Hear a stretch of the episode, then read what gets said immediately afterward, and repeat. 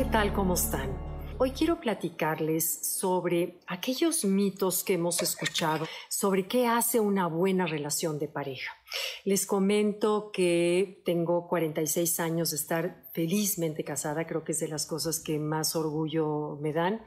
Creo que puedo hablar sobre acerca de los mitos del amor que nos dicen que tenemos que tener para tener una buena relación de pareja. Yo creo que podríamos empezar diciendo que esas reglas que dicen que son lógicas, por ejemplo, tipo pareja de Hollywood, que tienen escenas románticas y que todo es perfecto y que hacen cosas juntos y que en todo están de acuerdo, que en la vida real no funciona y a veces pensamos que si mi pareja no es como la que las películas me muestran, quiere decir que mi matrimonio no funciona. Bueno, quiero platicarles de cinco mitos del amor que veo que son muy frecuentes y que de acuerdo con las investigaciones y mi propia experiencia, realmente no son ciertas. Número uno, nos dicen que todo tenemos que ser compatibles, que, bueno, partamos que, que no hay lógica que entienda esto, si física, emocional, mentalmente somos diferentes, entonces vamos a tener siempre como pareja una visión de la vida completamente diferente a la otra. Genéticamente estamos hechos de manera diferente. Entonces creo que en esa regla, lo que tenemos que hacer es respetar que el otro ve la vida de diferente manera.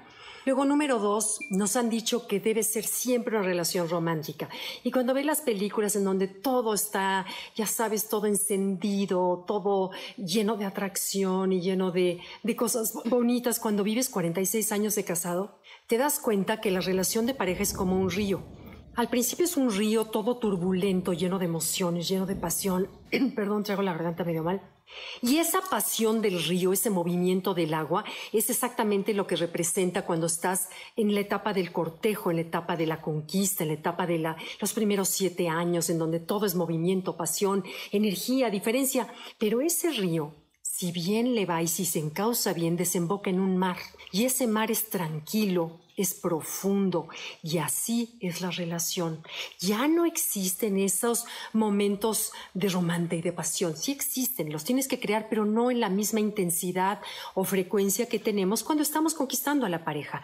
Al contrario, llegas a conocer unas partes mucho más profundas, más de fondo de tu pareja, que es realmente lo que te une cuando vienen las dificultades, porque la tormenta llega y si estás agarrado de la mano de tu pareja y esa mano la agarras en el fondo del mar, ¿eh? no la agarras en la superficie del río que va todo alborotado y feliz y todo es perfecto.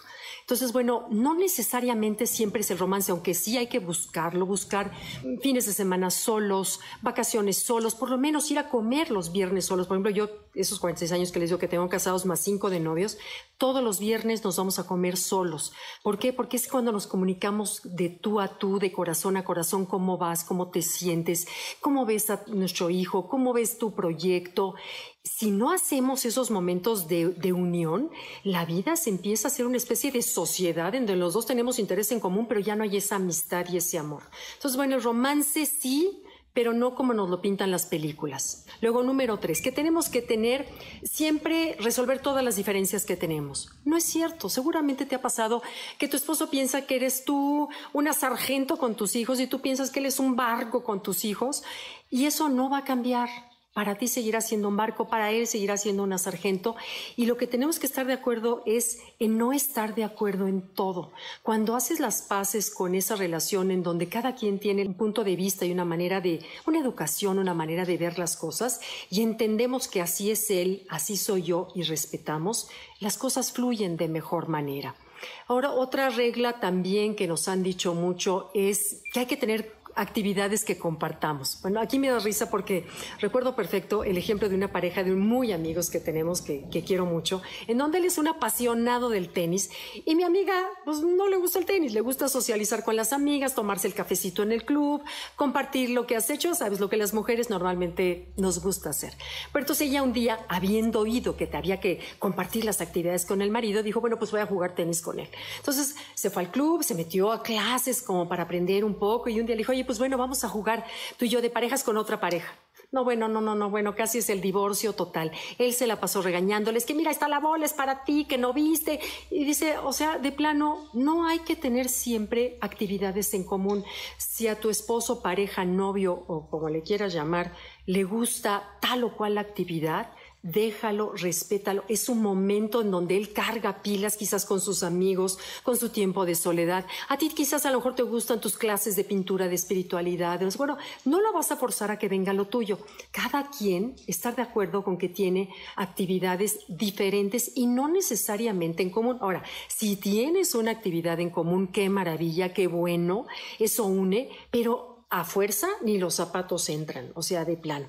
Y por último, la quinta regla es esa regla que hemos escuchado acerca de la sexualidad. La sexualidad, por supuesto, es la parte más íntima, más vulnerable que podemos tener como pareja. Es donde tú te expones a lo más vulnerable que eres y es una entrega total de ti, de tu ser, de tu alma y es un recibir de la misma manera. Entonces, el punto más frágil, importante y vulnerable de una pareja. Sin embargo, los estudios revelan que si tú en un buen matrimonio calificaras del 1 al 10 cuál es la importancia de la sexualidad en una pareja, en una buena relación, significaría un 10%. Pero ojo, si tu relación de matrimonio está mal o tu relación sexual está mal, representa un 90% en la felicidad como pareja. No sé si me expliqué. Si estás bien, todo funciona bien, amas a tu marido, tu marido te ama a ti, o tu, esposa te ama a ti, una buena relación sexual representa un 10%, pero si tu relación sexual está mal, representa el 90%. Entonces, bueno, sí es un área en donde tenemos que ser creativos, diferentes, abiertos, relajados, entregarnos absolutamente a la experiencia y cuando te entregas a la experiencia, las cosas fluyen. Cuando la mente la guardas en el cajón, y la dejas. Deja la mente en su lugar que no piense, racionalice, analice nada. Es todo cuestión de alma, es energético, es amoroso, es del corazón y cuando eso lo dejas fluir, la relación sexual de pareja se convierte en algo hermoso. Por supuesto que es muy importante, ah, hay que darle creatividad, novedad, diferencia, en fin, todo lo que podamos para que la relación sexual fluya. Pero creo que lo más importante antes de una relación sexual es tener una relación de amigos, de compañeros, en la adversidad, cuando el viento sopla a nuestro favor y en nuestro contra, entonces podemos hablar de una buena relación sexual, al menos desde un punto de vista como mujer, la relación sexual no se da de una manera fluida cuando lo anterior no está, no fluye. Entonces, bueno, procuremos ser en la vida diaria, en lo cotidiano, abrazarnos mucho, eh, nada de que adiós, ya me voy, sino ven, te abrazo, nos besamos, te apapacho, decirle siempre alguna flor, decir la palabra gracias, gracias por cualquier cosa, gracias por esta cena tan rica, gracias porque nos pudiste traer de vacaciones, gracias por traernos un restaurante, gracias. Si hacemos la palabra gracias una frecuencia, el otro, la, la relación fluye, crece, se enriquece. En fin, bueno, los cinco mitos de la relación de pareja son respetar las diferencias del otro, entender que la vida no es un romance como de película. Tres, nunca estar de acuerdo en que nunca vamos a poder estar de acuerdo con todo.